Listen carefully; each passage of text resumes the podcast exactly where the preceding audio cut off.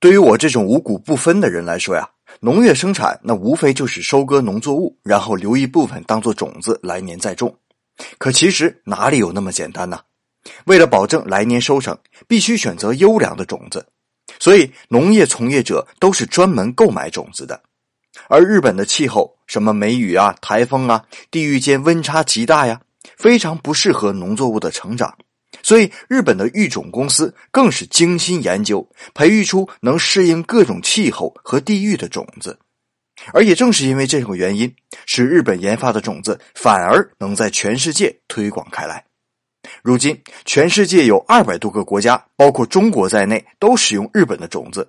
其中，西兰花等品种更是占全球市场份额的百分之六十。在粮食消费量全面上涨的今天，日本企业也算是因祸得福了。